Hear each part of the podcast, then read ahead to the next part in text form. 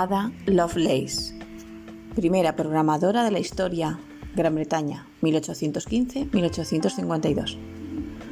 Ada fue una niña muy curiosa a la que su madre le enseñó matemáticas, porque no quería que fuera poeta como su padre, Lord Byron, que se había desentendido de ellas.